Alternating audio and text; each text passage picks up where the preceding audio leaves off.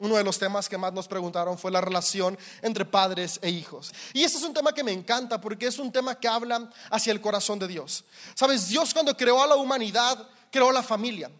Y, la familia es el vínculo en el cual cada ser humano puede desarrollarse y debe desarrollar todo su potencial, puede desarrollar todo para lo que fue creado. Y Dios en, su infinita sabiduría la diseñó para que juntos pudiéramos disfrutarla. En CDO tenemos un lema y decimos, la vida no es para aguantarse, es para disfrutarse. Y, creemos que eso aplica a todo. Sabes, la familia no es para aguantarse, es para disfrutarse. Pero la realidad es que muchas veces parece que aguantamos más a la familia que ni disfrutarla. Pero la buena noticia es que hay principios de vida, hay principios que pueden transformarnos para poder dar el paso de aguantar tu familia, aguantar tus hijos, aguantar a tus papás, aguantar a tu pareja y comenzar a disfrutar tu familia, disfrutar tus hijos, disfrutar a tus padres, disfrutar a tu pareja. Y yo creo que hoy vamos a salir de ese lugar retados y con principios muy prácticos para poder hacerlo. Y, quiero comenzar leyéndote el versículo base de nuestra predicación, nuestra plática del día de hoy. Y está en Malaquías 4 el verso 5 y 6. Malaquías es el último libro de la primera sección de la Biblia que la mayoría conocemos como el Antiguo Testamento. Está separado Antiguo y Nuevo Testamento porque el Nuevo Testamento comienza a partir de que Jesús vino a este mundo. Y el Antiguo Testamento cierra con esta promesa y, y me encanta la promesa con la que cierra el Antiguo Testamento y cierra diciendo, miren, les envío al profeta Elías antes de que llegue el gran y terrible día del Señor. Sus predicaciones harán volver el corazón de los padres hacia sus hijos y el corazón de los hijos hacia sus padres. De lo contrario, vendré y haré caer una maldición sobre la tierra. ¿Les parece si oramos? Dios, gracias por esta oportunidad que nos das de estar juntos. Gracias porque hoy pudimos tomar un momento para crear una atmósfera de adoración, de expectativa, de fe. Gracias porque tú nos has permitido estar acá, poder convivir y poder estar un momento para aprender y poder encontrar principios que tienes en tu palabra para que podamos alcanzar el propósito para el cual fuimos diseñados. Gracias porque tú creaste a cada persona en este lugar con un propósito en sus vidas. Gracias porque tú has depositado futuro, esperanza y expectativas en cada persona en este lugar. Gracias porque cada una de las familias aquí representadas tiene un propósito y ese propósito es que podamos disfrutar juntos la vida. Yo yo pido que tu gracia y tu amor esté en nosotros, permitiéndonos aprender los principios que tienes para que podamos alcanzar cada propósito que tú has destinado para cada familia en este lugar. En el nombre de Jesús, juntos decimos, amén. Esta promesa me encanta, porque es una promesa de restauración. Y al final de cuentas, algo de las principales cosas que Dios nos ofrece en esta vida es eso, restauración. Porque en algún momento todos hemos sido rotos de alguna u otra forma. Y algo que me gusta es que cuando algo se rompe no necesariamente se tiene que desechar. Cuando algo se rompe se puede restaurar y puede volver a su propósito original. Hace unas semanas estaba en mi casa y iba a bañarme y me gusta bañarme escuchando música. Digo, así no escuchan los vecinos mi voz de la regadera, que a en la regadera me desafino. Y, y, puse mi teléfono y se me ocurrió ponerlo en una barrita que tenemos ahí de vidrio que está junto al espejo, pero esa barrita de vidrio tiene una pequeña inclinación que yo dije, pues no va a pasar nada, digo, tiene un plastiquito que se va a detener, pero lo puse ahí y no sé si estaba cantando tan extraño que el teléfono se asustó y empezó a temblar y se cayó. Y cuando salí de bañarme vi mi teléfono en el piso, escuché que se cayó y dije, ah, diablo, se cayó mi teléfono, pero confié en que tenía una funda ya toda mordida por mi hija. Le estaban saliendo los dientes, se agarraba mi teléfono y lo mordía. Pero dijo que ahí tiene la funda, no pasa nada. Y lo vi, sí, no, no pasó nada, la pantalla estaba intacta, dije, perfecto. Pero un momento después quise tomar unas fotos y la cámara ya no funcionaba.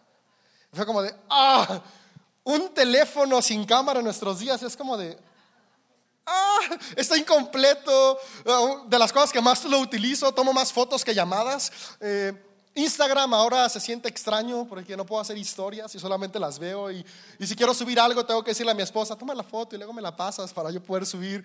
Y, es raro, un, teléfono sin cámara se siente como de, ah, incompleto.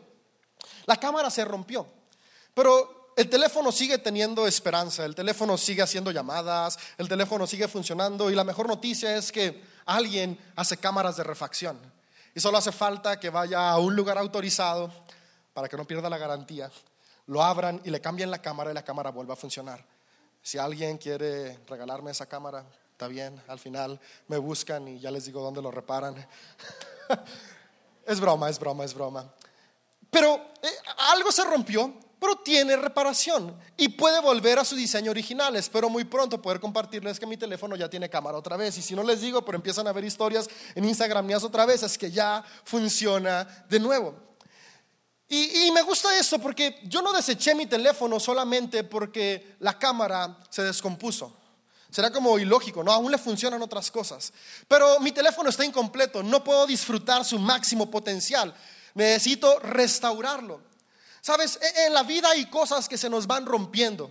Tal vez no se te ha roto la cámara del celular, pero se te ha roto algo en tus relaciones. Tal vez tu relación con tus hijos llegaron a la adolescencia y se empezó a romper. O tal vez ya son adultos y hubo por ahí una discusión acalorada de esas que los adultos saben tener casi no, y, algo se fracturó, o, con tus papás, o algo, algo, y, parece que algo se rompió, y, sí, sigues yendo a comer con ellos, sí te sigues viendo, pero, pero como que falta algo, como que algo está incompleto, o, tal vez ni siquiera estás viéndolos durante una larga temporada, o no estás hablando con ellos porque algo se rompió. Y a veces pensamos que eso que se rompió es para siempre. Pero déjame decirte que así como la cámara de mi iPhone tiene restauración, tiene reparación, tiene esperanza, también cualquier cosa que se haya roto en tus relaciones interpersonales tiene esperanza y puede ser restaurado porque Jesús todo lo restaura. Y el día de hoy me encanta que podamos estar aquí juntos para aprender los principios que Él tiene para poder restaurar nuestras relaciones interfamiliares. Y algo que me encanta de Dios es que si el día de hoy tú vienes a este lugar con alguna dificultad tal vez en comunicación con tus hijos, en comunicación con tus padres, aplica también con tu pareja. Y, necesitas mejorar. Dios tiene principios para que se mejoren. y Dios siempre nos lleva de lo malo a lo bueno. Pero también me encanta que Dios no solamente nos lleva de lo malo a lo bueno. Tal vez hoy tú vienes aquí con una buena relación con tus hijos, una buena relación con tus padres. Te tengo una buena noticia. Dios también nos lleva de lo bueno a lo mejor. Y estos principios aplican para todos. No importa si es una mala temporada, Dios tiene un futuro brillante para ti. No importa si hoy es una buena temporada, Dios tiene un mejor futuro para cada uno de los que estamos en este lugar.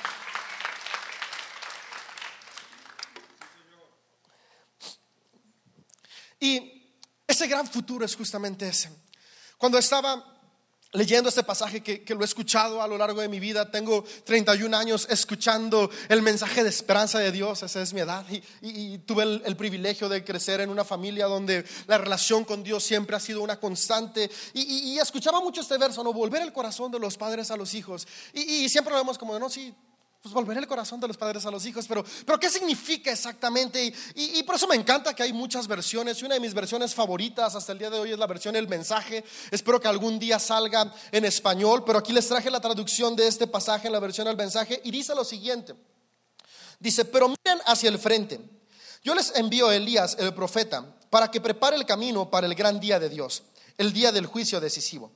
Él convencerá a los padres de cuidar y ver por sus hijos y a los hijos de cuidar y ver por sus padres. Me encanta esta versión porque es un poco más explícita. Podemos entender a qué se refiere la promesa que Dios tiene de que el corazón de los padres volverá hacia los hijos y de los hijos hacia los padres. La promesa que Dios da es que Él nos va a dotar de la habilidad, Él nos va a dotar de lo que necesitamos para como padres poder ver y cuidar de nuestros hijos y como hijos poder ver y cuidar de nuestros padres. Me encanta que con Dios siempre todo es integral. No solamente llama a que los padres sean mejores con sus hijos, también nos llama a los hijos a ser mejores con nuestros padres. Y yo creo que si como familias aplicamos esto, vamos a ser familias felices, familias que disfrutamos. Cada lugar, cada familia va a ser un oasis en medio del desierto en el que vivimos, donde cada persona puede disfrutar de la vida.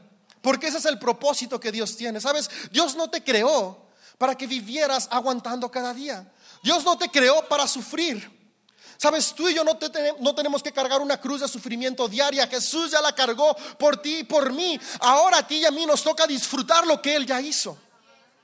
Y si el día de hoy no estamos disfrutando de la vida, quiero decirte la buena noticia. Dios ya ha puesto delante de ti todo lo que necesitas para hoy comenzar a dar pasos que te lleven a disfrutarla.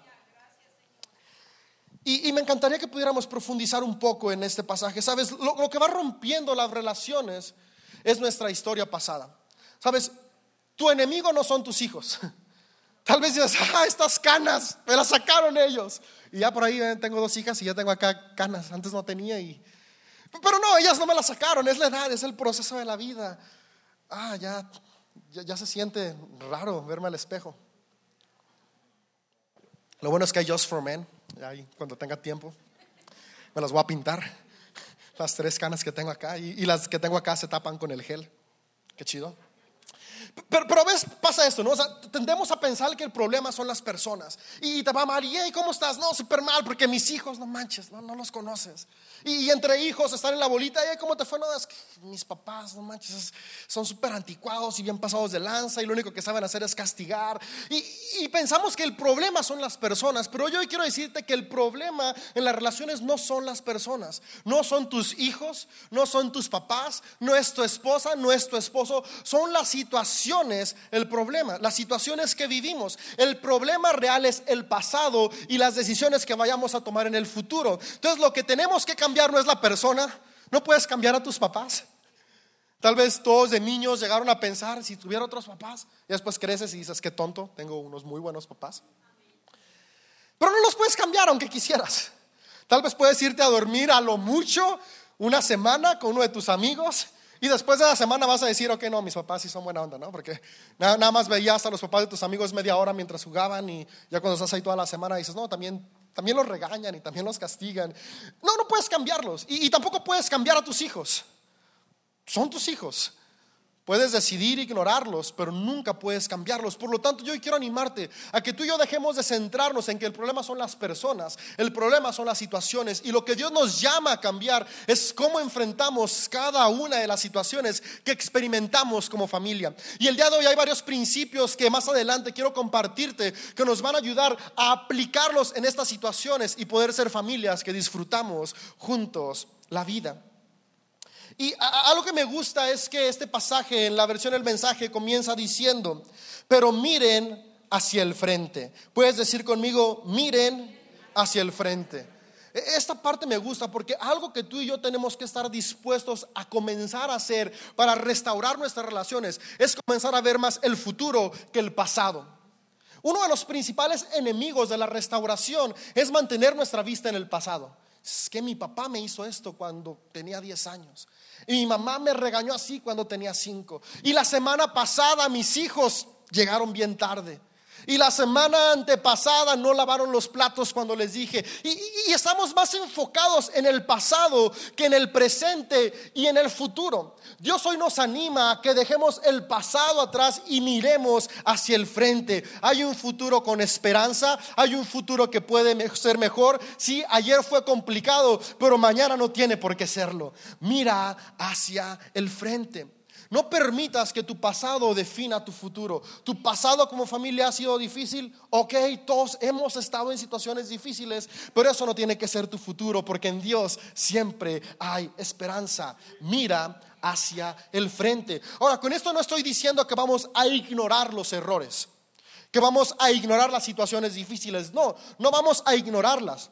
Vamos a aprender a resolverlas, pero no vamos a enfocarnos a que eso determine cómo va a avanzar nuestra vida. Lo que va a determinar cómo va a avanzar nuestra vida es el futuro que Dios nos ofrece. Y Dios dice que Él siempre tiene planes de bien. ¿Puedes decir conmigo planes de bien? Eso es lo que Dios tiene para sus vidas y eso es en lo que vamos a enfocarnos. Enfocarnos en el futuro. Después Continúa diciendo este pasaje, dice, yo les he enviado a Elías el profeta para que prepare el camino para el gran día. Y, no voy a adentrar aquí mucho a quién fue Elías y si Elías va a llegar. Y quiero hablarte un poco más de lo que representa Elías. Y, Elías fue un profeta que vino a traer restauración. En, en, Reyes puedes encontrar la historia de Elías. De hecho, hace una temporada tuvimos una serie que se llamó Yo Creo. ¿Alguien la recuerda? Estuvimos hablando de los milagros que Dios hizo a través de Elías y Eliseo. Y Elías vino en una temporada donde la nación de Israel estaba desconectada de Dios.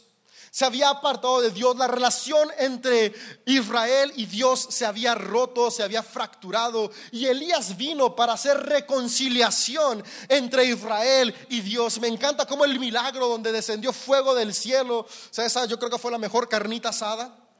Ah, acá a veces te tardas un buen prendiendo el carbón y acá fue de ver, espérense, Dios, préndele. Y se prendió. E, e, este milagro tan extraordinario hizo que toda una nación pudiera reconciliarse con Dios. Y, Elías tenía este espíritu, ¿no? Fue un profeta con un espíritu de reconciliación. Y me encanta que Malaquías cierra diciendo que vendrá Elías, es decir, vendrá un espíritu de reconciliación para que el corazón de los padres vuelva a los hijos. Lo que Dios hoy desea hacer es reconciliar, restaurar nuestros corazones y nuestras relaciones. Y esta restauración que Dios hace nos va a permitir alcanzar el propósito que Él tiene para cada uno de nosotros. Y el día de hoy lo que este Espíritu de Dios, lo que el Espíritu de Dios desea hacer en nosotros es esto, convencernos de cuidar y ver por. ¿Sabes? La naturaleza humana tiende a cuidar y ver por sí misma. Y, eso es natural en el ser humano. Uno busca su propio bien. Pero Dios no nos diseñó únicamente para ver por nuestro bien, Dios nos diseñó para ver por el bien de los demás. Dios nos llamó a poder ver unos por otros y es por eso que el llamado que nos hace como familia es aprender a ver por los que están cerca de nosotros, aprender a cuidar de los que están cerca de nosotros. Y mi deseo es ese, que hoy podamos salir de este lugar como padres, convencidos del privilegio que tenemos de cuidar y ver por nuestros hijos. Y podamos salir de este lugar convencidos del privilegio que tenemos de cuidar y ver por nuestros padres. Y el mayor ejemplo que podemos tener de padre, hijo, es Dios mismo. Yo creo que una de las razones por las que Dios se manifiesta a la humanidad como padre y Dios se manifiesta a la humanidad como hijo es porque Él sabe que la relación padres-hijos es importante y es base para que cada persona pueda cumplir su propósito. Yo creo que Dios en su infinita sabiduría sabe desde el principio cómo nosotros necesitamos conocerlo y entenderlo. Y creo que es una de las razones por las cuales Él continuamente se manifiesta a nuestras vidas de esta manera. Y, en Él podemos encontrar el mejor ejemplo, nosotros como padres, de cómo poder ser padres. Si hay un padre que es bueno, es Dios. Y, algo que me encanta es que esto aplica para hombres y mujeres. Te has ok, sí, Dios, Dios, es padre, pero si vemos las características generales de Dios, Dios es padre y madre de cada ser humano. Me encanta una de, las, una de mis pinturas favoritas, es la pintura del hijo pródigo de Rembrandt. Rembrandt fue un pintor muy bueno y él, él, pintó, no dibujó, pintó una representación del hijo pródigo. Y en esta pintura está el padre abrazando al hijo. y, algo que siempre se ha notado mucho es que una de las manos es gruesa y tosca del padre. Y otra de las manos del padre que está abrazando al hijo es finita y delgadita. Y muchos decían, ah, Rembrandt se habrá equivocado. ¿Por qué hizo una mano más tosca? A la otra le faltó que le echara una manita. No, no, no. Lo que Rembrandt quiere representar es que el padre nos abraza como padre y también nos abraza como madre, porque el padre lo es todo. Dice la Biblia que el ser humano fue creado a imagen y semejanza de Dios. Dice, hombre y mujer los creó. Dios tiene todas las cualidades de un padre y madre. Por eso, como padre, sin importar si eres hombre y mujer, en Dios podemos encontrar lo que necesitamos para ser los mejores padres para nuestros hijos. Y Dios como hijo, cuando vino a esta tierra a través de Jesús, nos muestra cómo como hijos debemos de tener nuestra actitud y nuestra relación hacia nuestros padres. Y me encantaría comenzar con lo práctico. En Mateo 3. En el versículo 16 y 17 podemos encontrar cómo es Dios como Padre. Voy a comenzar hablando de cómo podemos ser padres que vemos y cuidamos por nuestros hijos. Creo que, creo que en la Biblia todo tiene una razón de ser. Y este versículo de Malaquías comienza diciendo volver el corazón de los padres a los hijos. Y después dice de los hijos a los padres. No dice hijos a padres y después padres a hijos, comienza con padres a hijos. Y creo que esto tiene que ver con el nivel de responsabilidad que tenemos. Yo creo que la responsabilidad principal de que una familia esté unida, de que una familia viva en armonía, de que una familia pueda avanzar hacia su propósito es de los padres y de las madres. Nosotros como papás tenemos el privilegio, no es una carga, es un privilegio que Dios nos ha dado de dirigir a nuestras familias. Y fíjate, dije padres juntos, porque Dios nos ha llamado a vivir en armonía, esposo y esposa. Sabes, Dios no es ni machista ni feminista. Dios es un Dios que cree en la igualdad. Dios es un Dios que sabe que hombres tenemos características, mujeres tenemos otras características y tienen. Ah, caray, sonó raro, ¿va? Ahí lo editan del video, le van a decir. Ah, bueno, en octubre viene la serie Tabú, identidad de género y todo este rollo. que se complementan. Y en Mateo hay mucho que vamos a encontrar de Dios como Padre, pero hoy quiero sentarme en, en algo muy práctico. Y en Mateo 3, el verso 16 y 17, Dios da unas palabras increíbles. E, esta historia gira en torno al bautismo de Jesús. Jesús podemos encontrar en los evangelios que nació de la Virgen María y estuvo creciendo, dice la Biblia que crecía en gracia para con Dios, para con los hombres, pero llegó un momento en su edad donde él comenzó su ministerio y comenzó su ministerio recibiendo el bautismo y el bautismo se lo dio Juan el Bautista. Si quieres conocer la historia, están los evangelios y puedes leerla. Y e, e, esto sucede durante ahí. Viene Jesús al río Jordán donde estaba bautizando Juan. Entra para que Juan lo bautice. Juan le dice, hey, ¿cómo te voy a bautizar yo? Y Jesús le dice, hey, tú bautízame, no la hagas de todos, ya después platicamos. Y, Juan bautiza a Jesús y después de que bautiza a Jesús sucede algo extraordinario que no había pasado con nadie más. Y esto me encanta porque era una afirmación de Dios para el ministerio que Jesús estaba por comenzar. Eh, yo creo que Dios lo hizo para que personas ahí puedan decir, ah, eh, es verdad lo que Jesús viene a decir. Y dice lo siguiente, después del bautismo, mientras Jesús salía del agua, los cielos se abrieron y vio al Espíritu de Dios que descendía sobre él como una paloma.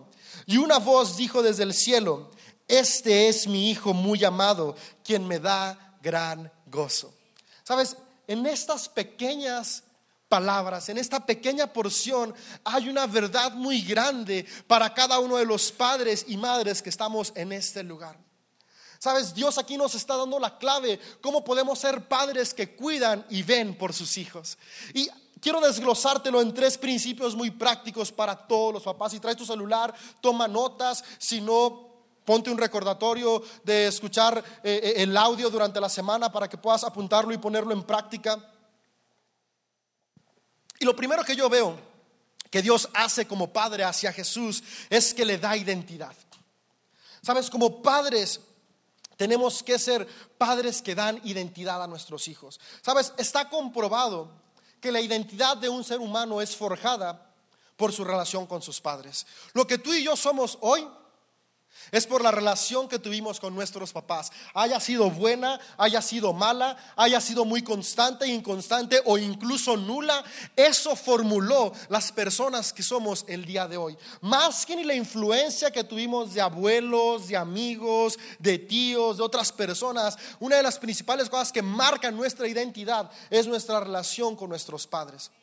Es por eso que Dios comienza dando esta afirmación a Jesús cuando él sale, antes de decir que era muy amado, antes de decir que le daba gran gozo, dice, este es mi hijo.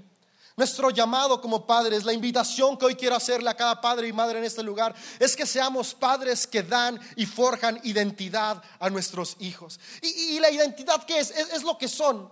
¿Qué palabras están saliendo de tu boca que están forjando a tus hijos? Sin importar la edad que tengan. Sabes, lo ideal es que desde pequeñitos formemos una identidad segura en ellos, pero si tus hijos ya crecieron, aún hay esperanza. Yo tengo 31 años y aún las palabras de identidad que mis papás me dan siguen marcando mi vida. Sabes, hace unos días yo me sentía eh, desanimado, de repente los cambios familiares son bruscos, tenemos otra niña, los gastos crecieron, ah, siendo honestos, hay días que me siento insuficiente porque es como, ah, podía con una, pero ahora con dos, siento que no tengo todo lo que necesito y eso a veces te da para abajo, pero siempre mis papás han estado ahí recordándome, y tú puedes, tú eres capaz, Dios te dotó con todo lo que tiene, me recuerdan mi identidad, mi identidad no es de fracaso y insuficiencia, mi identidad es de más que suficiente, mi identidad es de alguien que fue creado a la imagen y semejanza de Dios y esa identidad es recordada y marcada por mis papás. Como papás tenemos esa responsabilidad, la identidad de nuestros hijos. ¿Qué palabras están saliendo de tu boca? ¿Estás marcando una identidad positiva de esperanza en tus hijos o una identidad de fracaso y desesperanza en ellos? Hoy tus palabras pueden comenzar a modelar la identidad de tus hijos. Si hasta el día de hoy habías modelado una identidad negativa con tus palabras en ellas, hoy es un buen día de tener reconciliación. ¿Sabes? Algo que hacían Elías era llamaba al arrepentimiento. El espíritu que hoy Dios quiere traer a nosotros es arrepentirnos de lo que hicimos hasta hoy y hoy comenzar a hacer algo nuevo. Hoy podemos comenzar a sembrar una identidad sana en ellos. Y, algunos ejemplos, puedes decirle, eres inteligente. Sí, sacó seis en matemáticas, pero tal vez es buenísimo para el fútbol. Tiene inteligencia motriz, no matemática, pero es inteligente. Puedes decirle, eres capaz. Tal vez barre súper mal, pero te lava el coche súper bien. Es capaz de lavar el coche bien. Enfócate en lo bueno de tus hijos. Dile, eres suficiente, tienes propósito, eres un regalo para esta familia. E, el otro día me dio mucha tristeza. Estaba en el consultorio tomando unas radiografías, estaba una familia y estaban unos niños echando un relajo increíble. Son niños. Yo, la verdad, no me acuerdo mucho de mi infancia, solo me acuerdo que siempre me mandaban a la dirección por bien portado. Eh, pero fui activo El otro día Gamer nos enseñó un video de su cumpleaños. Si no conocen a Gamer, es el que toca la batería súper chido acá. Lo conozco desde chiquitito y, y no me acuerdo cuántos años cumplía él, pero yo tenía como unos siete años, yo creo yo, ocho. Y, y, dije, no manches, pobre de mis papás, era un relajo intenso. Era su cumpleaños y lo bajé de la plataforma de los concursos. Dije, tú ya perdiste. y, y ah, era un relajo, ¿no? Y, me acordé cuando vi a estos niños brincando en el sillón y subiéndose y bajándose y se metían a todos lados, dije, seguramente así estaba también yo. Por eso mi papá tiene tantas canas en la barba. Gracias, papá. Y, y lo que me dio tristeza es que el papá dijo, ah, ¿para qué los teníamos? Yo dije, no manches. E, e, está marcando en estos niños una identidad de rechazo. Y, es que no importa si mil gente a estos niños les dice que son amados, si el papá o la mamá les dice que para qué los tenían, se queda una huella marcada en su corazón. Y, yo no sé si el día de hoy tú a tus hijos les has dicho que son un regalo, o les has dicho que fueron un accidente, o les has dicho que para qué venían. Lo que yo hice es que hoy tú puedes cambiar tus palabras y hoy puedes comenzar a decir, no importa qué dije ayer, a partir del día de hoy yo te veo como un regalo del cielo. Porque no importa si tú no lo planeaste, Dios sí lo planeó y cada persona en este lugar tiene un propósito. Vamos a ser padres y madres que dan identidad a sus hijos. ¿Sabes? Y, esto me encanta porque tienes que darle eso, su identidad. Tus hijos no son una copia tuya. Tus hijos no están llamados a cumplir tu propósito. Tus hijos están llamados a cumplir su propósito. No quieras proyectar tus sueños frustrados en ellos. Déjalos que ellos sean ellos mismos. Ayúdalos a descubrir sus sueños, su propósito y dales identidad. Dios como Padre nos enseña, vamos a dar identidad. Segundo principio que Dios nos da a los padres es dar amor. Me encanta como dice, este es mi hijo. Bueno, no se queda ahí. Muy amado. Me encanta como dice la versión el mensaje. Dice, este es mi hijo, escogido y marcado por mi amor. Me encanta esta frase, marcado por mi, por mi amor. Tu amor debe marcar a tus hijos. ¿Qué está marcando a tus hijos? ¿Tu dureza o tu amor? ¿Tu indiferencia o tu amor?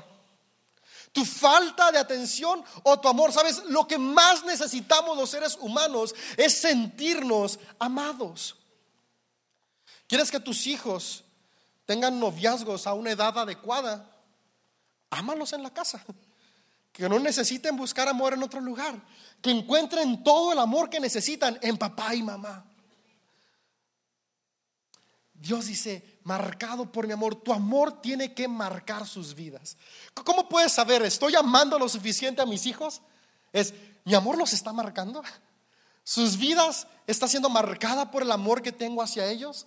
Si aún no está siendo marcada, hoy es un buen día para comenzar a amar más.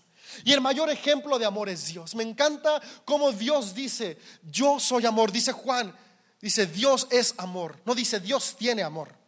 Tú y yo podemos tener amor, pero Dios no tiene, Dios es amor. El día de hoy, la clave para que podamos amar más es ser personas que tenemos una relación con Dios, porque si Dios está con nosotros, tenemos el amor necesario para marcar de manera positiva la vida de nuestros hijos. Y dos cosas prácticas para marcar con amor. Afecto físico y afecto verbal. ¿Cuántas veces al día les dices te quiero? Te amo. ¿Qué, tipo de apodo le pones a tus hijos? ¿El gordo? ¿El prieto? Tal vez es con cariño, pero déjame decirte que por más cariño que tenga, ah, por ahí hay un estigma negativo. O mi tesorito, mi, mi, niña es mi chiquiada, mi chiqui, mi princesa. Y ahorita sí tiene un año y medio y mi otra bebé tiene un mes. Pero cuando tengan 20 años van a seguir siendo mis chiquiadas, mis princesas, mis nenas. qué palabras salen de tu boca? Ámalos con tus palabras. Que lo primero que escuchen de tu boca es, hijo, hija, te amo. Antes de por qué no recogiste tu cuarto, antes de por qué no hiciste la tarea, antes de pórtate bien, es, hijo, te amo. Recoge tu cuarto. Hija, te amo. Y pórtate bien. Hijo, te amo y lávame la camioneta y después los trastes. Pero que lo primero que escuchen de tu boca es, te amo, te quiero, amor. Las personas necesitamos escuchar y saber que somos amadas y queridas. Y de quien más deben escucharlo es de ti, papá, y de ti, mamá. Sí, papá. Papá tiene que decirle te amo a sus hijos y te quiero a sus hijos. Algo que está comprobado es que las palabras de amor de los padres marcan en un mayor porcentaje el corazón de los hijos. Y a veces los papás, ah, como yo le voy a decir te amo a mi hijo? Y lo que sigue después de las palabras es afecto físico. Y allí más, ¿cómo le voy a dar un beso si ya tiene 31 años? Y tiene barba. Van a parecer que somos, yo no sé qué, o talibanes allá, porque ya sí se dan besos, ¿no? Los hombres. Dale besos, abrázalos. Afecto físico. ¿Cuántas veces al día abrazas a tus hijos? ¿Cuántas palmadas de amor le das? De amor, no sapes ni nalgadas, no, no, no. bien hecho, campeón, bien hecho, princesa afecto físico. Afecto físico, abrázalos, bésalos. En la noche, en lugar de decirle, ah, qué bueno que te vas a dormir para poder ver la tele a gusto, acompáñalo al cuarto, dale un beso. Si ya tiene 17 años, pues no lo acompañes al cuarto, pero antes de que se vaya a su cuarto, dale un beso y un abrazo. Dile, buenas noches, te amo. Afecto físico. Si reprobó, no le es un zape abrázalo y dile, mi hijo, te equivocaste, te amo, ánimo. Al siguiente examen vamos por un 7. Eh, seis, siete es mejor que seis. Ah, y, es que a veces como papás es de 10, espérate, 7 y después 8. Y, y, sí, vamos a aspirar al 10, pero con amor. Afecto físico. Cambia los apes, cambia las nalgadas, Cambia los barazos por abrazos y besos. Y créeme que eso va a transformar tu entorno familiar. Tercer punto para los papás. Afirmación. ¿Sabes? Cuando se abrieron los cielos, después de que Jesús le dio identidad, Dios le dio identidad a Jesús, después de que Dios le dio amor a Jesús, le dio afirmación. Primero dice, este es mi hijo, muy amado, y cierra diciendo, quien me da gran gozo. La versión del mensaje dice, el deleite de mi vida. Ah, qué bonito. Qué bonito que como papás podamos decir, ah, mis hijos son el deleite de mi vida. Y es que, ah, yo sé, estoy en la etapa donde puedes decir eso bien fácil, ¿no? Puedes decir, Dave, pues claro, todavía no tienen 12 años, 15, y espérate a que llegues a esa edad a ver si sigues diciendo el deleite de tu vida. Pero algo que me encanta es que Dios nos da las herramientas, porque acuérdate, no, no, son las circunstancias, no son las personas nuestro enemigo, sino las circunstancias, para que a pesar de las circunstancias difíciles podamos ver como Dios ve. Yo algo que admiro mucho a mis papás es que aún en los momentos difíciles, y vaya que fueron difíciles los que tuvieron conmigo, ellos veían el problema, pero amaban a la persona. Decir, ellos veían que yo estaba con problemas, pero siempre me mostraron su amor incondicional. Y, eso es la manera en la que Dios nos ama. ¿Sabes qué? Tal vez tú dices, sí, ¿cómo voy a amar a mi hijo de 15 años, que es un desastre, a mi hijo de 18 años, que no llega a dormir? Déjame decirte, no sé qué edad tengas tú y no sé cuáles son tus problemas, pero con tu edad y tus problemas, Dios te ama como estás. Y si Dios te ama tal y como tú eres, tú y yo podemos empezar a amar a nuestros hijos tal y como ellos son. ¿Sabes? Dios te ama tanto que no te deja como estás. Tu amor incondicional por tus hijos es la clave para que ellos puedan pasar de donde hoy están al propósito que él tiene para que Dios tiene para ellos. El amor que tienes por ellos y este amor necesita afirmación. Vamos a afirmar a nuestros hijos que escuchen de ti muy bien hecho. Cuando tengan un partido de fútbol, ve a verlos y échales porras. Si cometen una falta, no importa, tú dile al árbitro, hey, no seas pasado de lanza, árbitro vendido, mi hijo es un campeón. Si van al karate, ve a sus torneos y échale porras, llévate una manta de, ah, mi hijo es el mejor. Y si pierde, llévalo por un helado de cualquier manera y dile, a la siguiente vas a ganar, campeón o campeona. Afírmalos, afírmalos, afírmalos. Tienen que escuchar de tu boca palabras de afirmación. Algo triste es que la sociedad siembra desaprobación en nosotros. Y como estamos acostumbrados a tanta desaprobación a nuestro alrededor, lo que sembramos en nuestros hijos también es desaprobación. Y tus hijos necesitan aprobación. Tú necesitas aprobación. Yo, yo no sé si soy el único, pero yo siento bonito cuando mis papás me aprueban y siento raro cuando no veo su aprobación. Sin importar tu edad, todos necesitamos aprobación y afirmación. Tú sé la principal fuente de afirmación y aprobación para tus hijos. Cuando hagan algo mal, vas a corregirlos, sí, pero que escuchen más aprobación que desaprobación de tu boca. Sabes, hay una frase por ahí que dice, corrección sin relación es igual a rebelión. Y, este puede ser un muy buen parámetro para nosotros como papás, para darnos cuenta qué tan buena relación estamos teniendo con nuestros hijos. Hay mucha rebelión en tu casa. Tal vez hace falta un poquito de más relación con tus hijos. No, no hace falta más mano dura. No hace falta más frialdad. No hacen falta más chanclas mágicas de la mamá. No, no, no, no, no. Hace falta una mayor relación que da identidad, que da amor y que da afirmación. Porque donde hay identidad, amor y afirmación, pueden crecer una familia que puede avanzar a su propósito. ¿Sabes? Es más fácil que tus hijos te obedezcan si los amas. Es más fácil que tus hijos entiendan que deseas lo mejor para ellos si los afirmas y le das identidad. Hoy papá, mamá, quiero animarte. Vamos a ser padres que son un modelo de Dios. Padres que ponemos en práctica la misma manera en que Dios es con nosotros. Y, eso es un buen recordatorio. Dios así es contigo. Tal vez hoy dices, Dave, pero ¿cómo voy a aprender a hacerlo si mi papá y mi mamá nunca fueron así conmigo? La buena noticia es que Dios hoy desea ser tu padre. Y Dios hoy desea darte identidad, Dios hoy desea amarte y darte toda la afirmación que tú necesitas para que después tú lo hagas con tus hijos. Padres, vamos a dar identidad, vamos a amar y vamos a afirmar. Pero esto no termina con los padres, continúa con los hijos. Dice, padres, vean y cuiden por sus hijos, pero dice, hijos, vean y cuiden por sus padres. Así que ahora vamos a la parte de los hijos. Todos acá esa va para todos. La otra iba para los padres, pero ahora para los que no son padres también va porque todos somos hijos o hijas. Y el mejor modelo de hijo es Jesús mismo.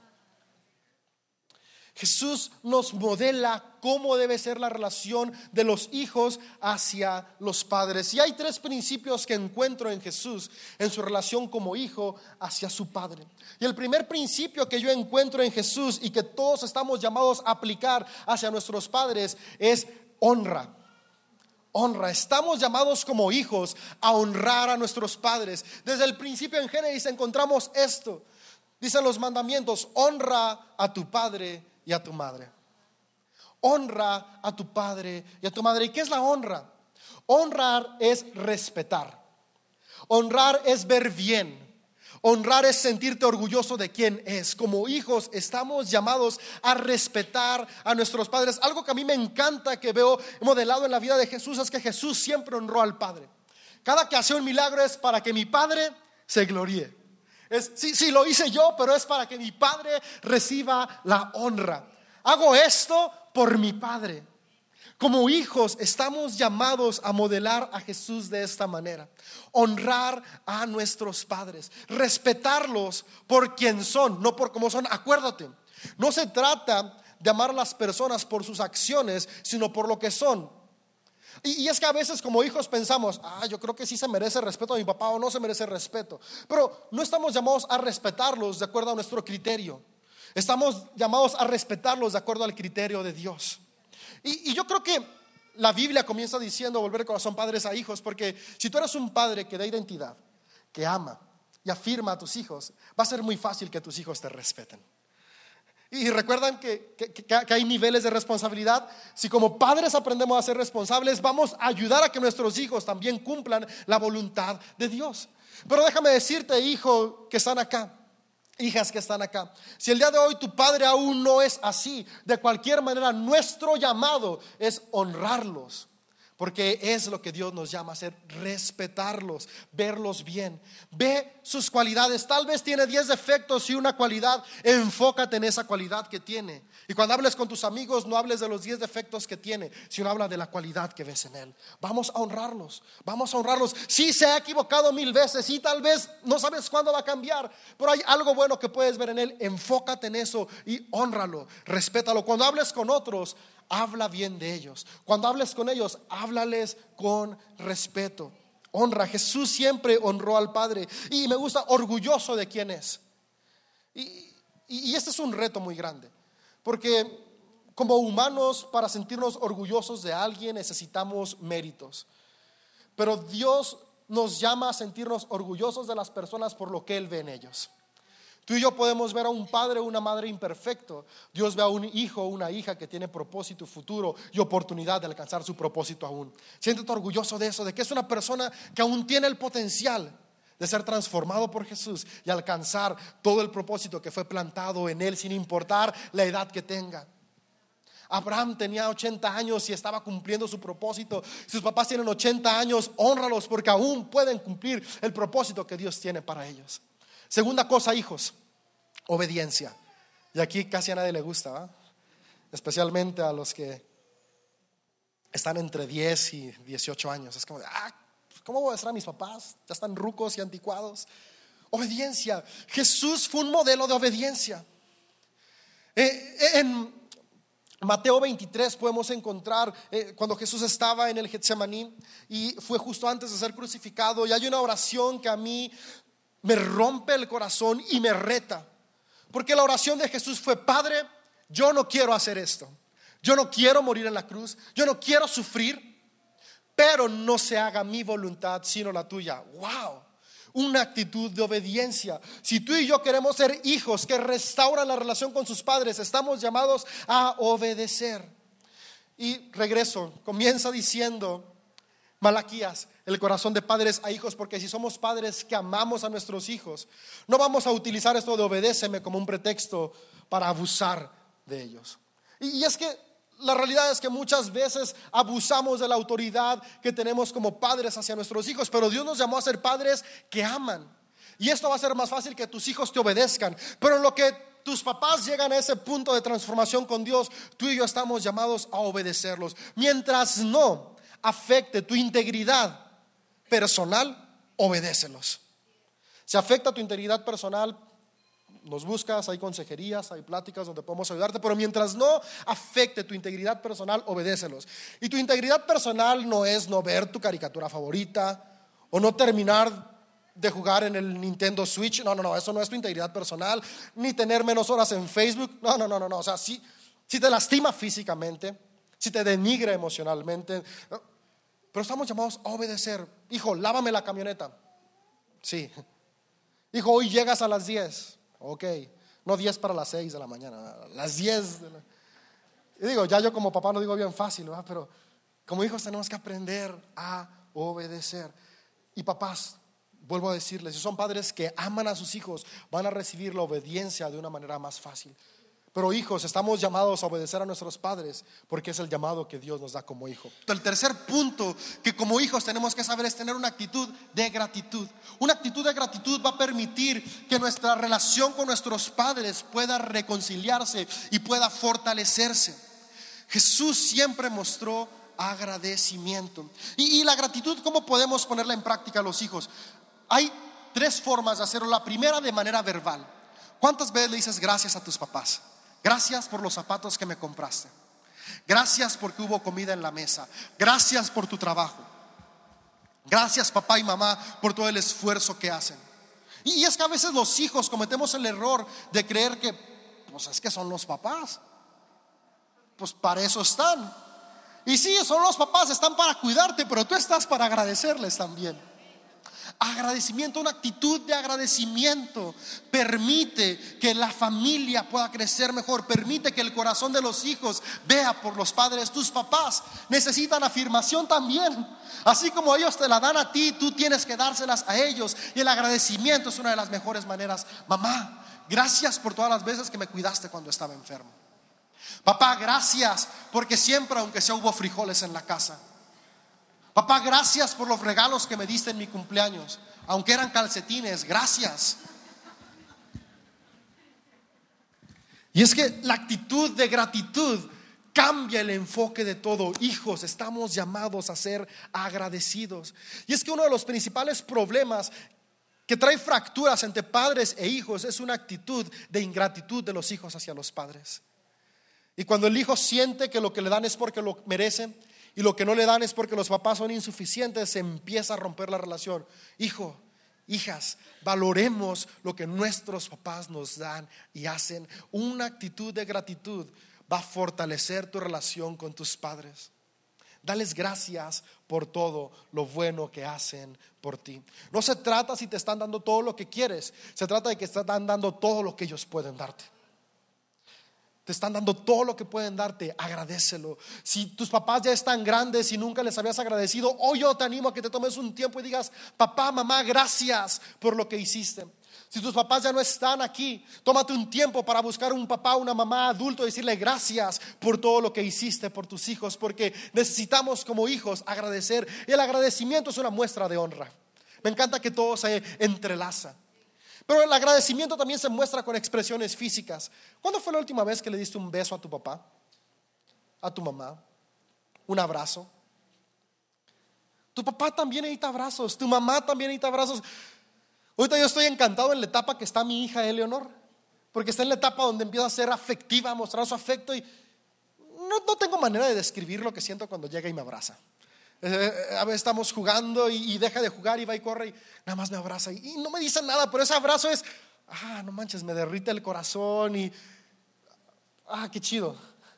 E, e, el afecto físico hace que, que los papás desbordemos de alegría en nuestro corazón.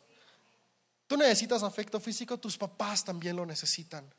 Abrázalos, bésalos, muestra tu afecto. Esa es una muestra de agradecimiento.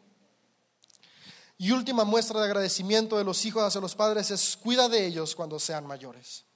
Sabes, en la Biblia Jesús nos invita a cuidar de nuestros padres. Dice que de qué sirve si damos nuestras finanzas para otros si no estamos cuidando de nuestros padres. Estamos llamados a cuidar a nuestros padres. Si hoy tus padres aún no son mayores, comienza a pensar que algún día tú vas a cuidar de ellos. Si tus padres ya son mayores, hoy quiero animarte a que sigamos el ejemplo que Jesús nos deja y cuida de ellos. Cuida de ellos. Es muy triste ver a personas de la tercera edad abandonadas. Y, tal vez tal vez algunos puedan decir es que y yo no he escuchado, es que tú no supiste cómo fue conmigo. Sí, la verdad no supe cómo fue contigo, no estuve ahí. Pero lo que yo sí sé es que hoy Dios está contigo y Él es un buen padre contigo. Y Él hoy te anima a que seas un buen hijo con tus padres.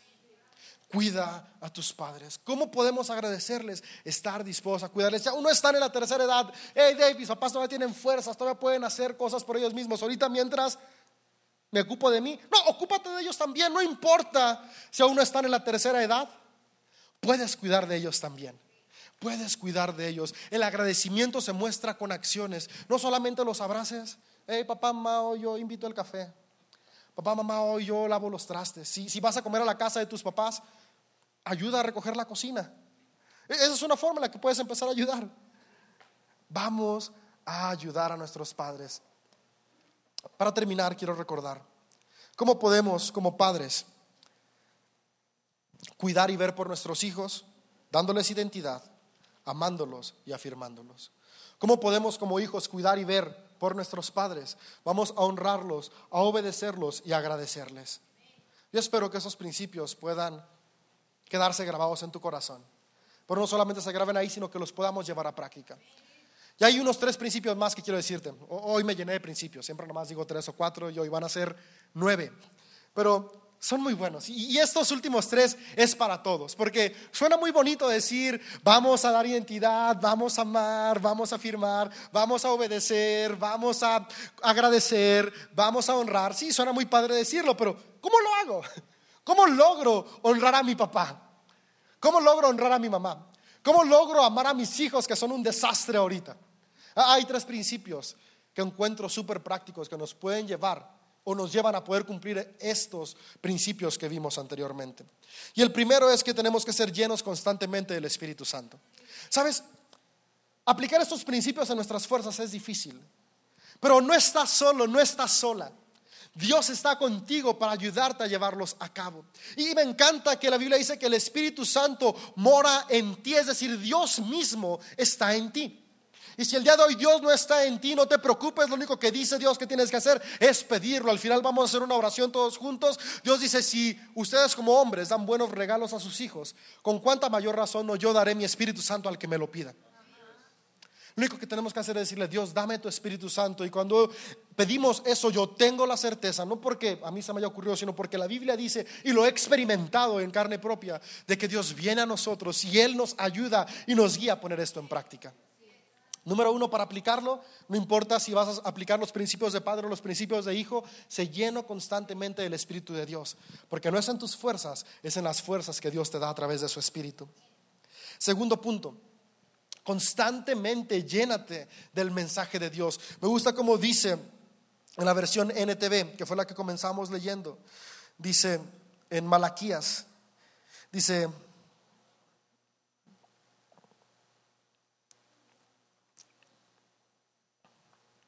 les envía al profeta Elías antes de que llegue el gran día para que sus predicaciones hagan volver el corazón. La, predicación, lo que significa predicación es exposición de la palabra de Dios. Cuando tú y yo nos exponemos a la palabra de Dios, encontramos herramientas prácticas para aplicar los principios que hoy vimos. ¿Quieres encontrar herramientas que te ayuden a honrar mejor a tus padres? Exponte a la palabra de Dios. Y formas de exponerte a la palabra de Dios, ven a las reuniones de CDO. Cuando predicamos es lo que hacemos, exponemos la palabra de Dios. Pero eso solamente pasa dos veces a la semana, domingos 10 de la mañana, miércoles 7 y media de la noche. Pero tú tienes la oportunidad de exponerte a la palabra de Dios todos los días, todo el tiempo. Lee tu Biblia. No necesitas tenerla en físico. Si no tienes una física, en tu teléfono, en tu computadora, ahí están disponibles un montón de aplicaciones. Exponte a la palabra de Dios. Cuando nos exponemos a la palabra de Dios, vemos principios que nos ayudan a aplicar lo que hoy vimos. Entonces, número uno, mantente lleno del Espíritu Santo. Número dos, exponte constantemente a la palabra de Dios. Ven a las reuniones, lee tu Biblia. Y número tres y último principio para poder aplicar esto, comprométete a ponerlos en práctica. Sabes, Jesús cuando vino a este mundo, vino comprometido a hacer todo lo necesario por salvar a la humanidad. Jesús no solamente tenía el buen deseo de alcanzar y salvar a cada persona. Jesús tuvo el compromiso que lo llevó a hacer lo necesario, tan así que dio su propia vida para salvarnos a cada uno de nosotros. Si tú y yo queremos realmente restaurar nuestras relaciones familiares, tenemos que estar dispuestos a comprometernos. Y un compromiso es, no es cuando tengo ganas, es todo el tiempo. Hoy amanecí sin ganas de amar a mis hijos. pero me comprometí a amarlos. Hoy me fue tan mal en el trabajo que no tengo nada de ganas de afirmarlos. El jefe me dijo de todo que tengo que desquitarme con alguien. No, no, no, no, no, no. Nos comprometimos a afirmarlos. Hoy no tengo ganas de obedecer a mi papá. Fue mi cumpleaños y en lugar de regalarme el play que quería, me regaló unos boletitos para que le lavara el coche lo honras de cualquier manera. Ese es el compromiso. Me comprometo a honrar, me comprometo a amar, no por lo que hacen las personas a mi alrededor, sino por el llamado que Dios me dio, por el espíritu que Él ha puesto en mi corazón, por las herramientas que he aprendido al exponerme en su palabra. Vamos a ser llenos del Espíritu Santo. Vamos a exponernos a su palabra y vamos a comprometernos.